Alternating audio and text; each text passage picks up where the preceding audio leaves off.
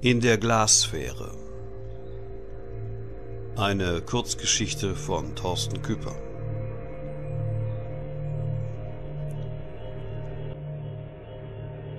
Seit Monaten habe ich das Gefühl, nicht aufzuwachen. Seit ich den Brief gelesen habe. Handgeschrieben. Keine Mail. Meine Glassphäre bemüht sich, mir einen aufmunternden blauen Himmel vorzulügen. Die Wolken sind hinreißend, aber nur scheinbar zufällig strukturiert. Tatsächlich formen sie das Logo eines Pharmakonzerns und jemand flüstert, This sunny sky is brought to you by. Wie jeden Morgen bin ich aus meinem Haus geflohen. Das Wohnzimmer leer, die Küche leer, das Schlafzimmer leer, selbst das Bad. Ich habe die Möbel nach draußen geschoben, um mich von der Kontamination mit Erinnerungen zu befreien. Lediglich das Zimmer meiner Tochter ließ sich unangetastet. Poster an den Wänden und Bilder, die sie selbst gemalt hat, Stofftiere, ihr Bett am Kopfende, die Haarbürste mit ein paar feinen Haaren. Und der Brief in der präzisen und doch kunstvollen Schrift meiner Frau.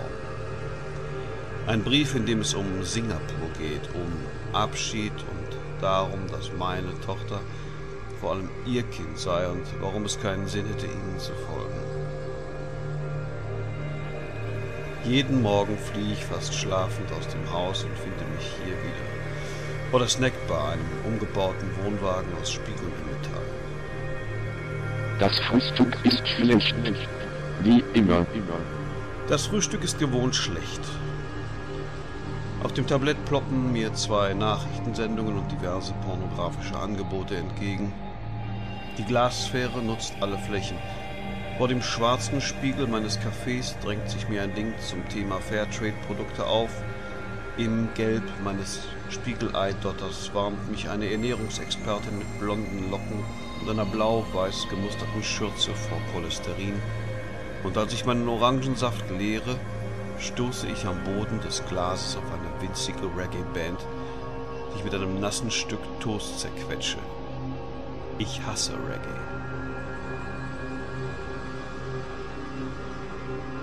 Der berühmte Waldorf-Salat schmeckt mit Sellerie, Birnen und Weintrauben besonders fruchtig.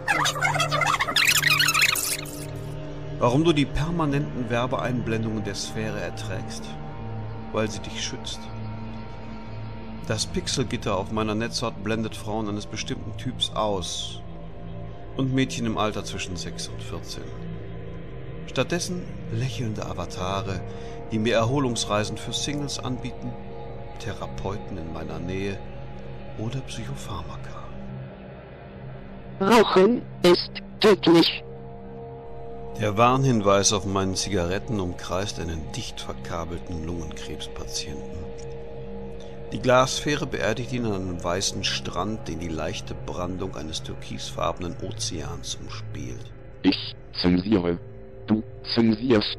Er, sie, es zensiert. Wir zensieren. Ihr zensiert. Sie zensieren. Deine Sphäre koloriert und zensiert die Wirklichkeit, bis sie für dich erträglich wird.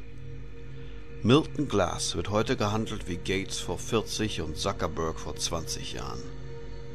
Glass schuf Glaswerk, das große Metanetzwerk über all den anderen sozialen Netzen. Er bietet dir deine persönliche in die reale Welt installierte Filterblase. Das ist mein rosa Gummiball. Als würdest du in einem rosa Gummiball durchs Leben rollen. Die Snackbar liegt an einem alten Kanal. Drüben am Ufer steht eine einzelne Gestalt, das Gesicht unter einer Kapuze verborgen. Beobachtet sie mich? Oder bilde ich mir das ein? Schiffe kommen nicht mehr, dafür Werbebotschaften aus dem Glaswerk. Drei riesige Aufputschpillen rollen über das Wasser. Eine Musikerin im ultraknappen Plastikmonokini erhebt sich, auf einer Violine spielend, 20 Meter hoch aus dem Kanal. Links an erfreulichen Stellen ihres Riesenkörpers bieten mir kostenpflichtige Downloads an. Markierungen auf den Köpfen der Personen in meiner Nähe signalisieren negativen Freundschaftsstatus, aber in 2746 Metern Entfernung eine Frau namens Sina, mit der ich vor 109 Tagen Sex gehabt haben soll. Das muss kurz nach dem Brief gewesen sein. Oder davor?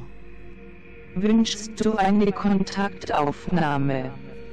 Die Sphäre will wissen, ob ich eine Kontaktaufnahme wünsche. Ein zusätzlich eingeblendeter Link erkundigt sich, ob Kondome direkt an meinen Standort geliefert werden sollen. Ich könnte mir auch eine Aufzeichnung der gemeinsamen Nacht ansehen. Tatsächlich. Die Gestalt am Kanalufer starrt mich an. Mich? Mich oder die Gäste um mich herum? Ich zoome. Das Bild wird aus den allgegenwärtigen Kameras ringsum hochgerechnet. Eine junge Frau, Bleiches Gesicht, langes Haar, alte Kontaktknöpfe von Batterien als Wangenpiercings.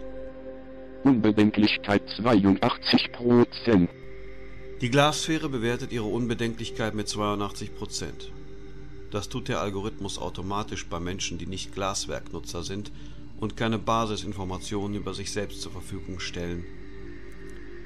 Die Unbekannte hebt etwas auf, ein großes Stück Karton. Darauf der Markenname eines Schlafmittels für Kinder. Sie dreht es um. Wie viele hast du vor mir ausgeblendet? Auf dem grauen Untergrund steht eine Frage in bunten, selbstgemalten Buchstaben.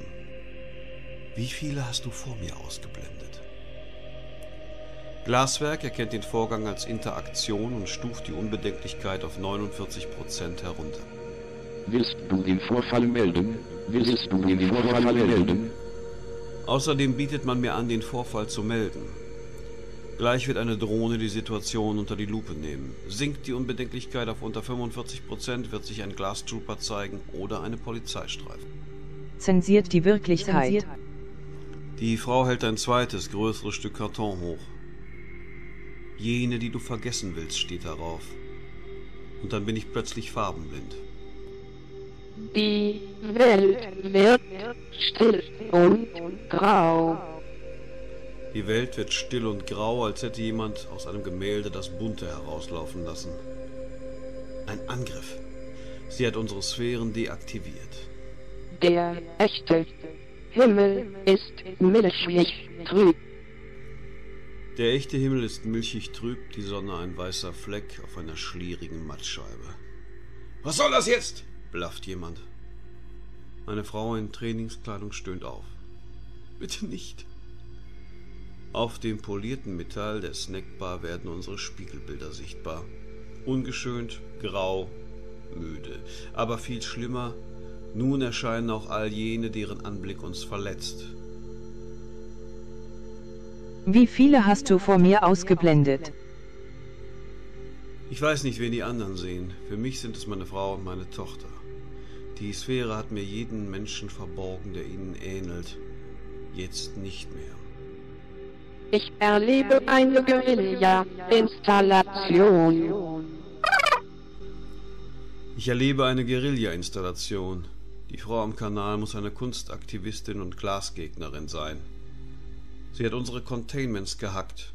Die ganz persönlichen Filter, die alle ausblenden, denen wir nicht begegnen möchten, an die wir uns nicht erinnern wollen.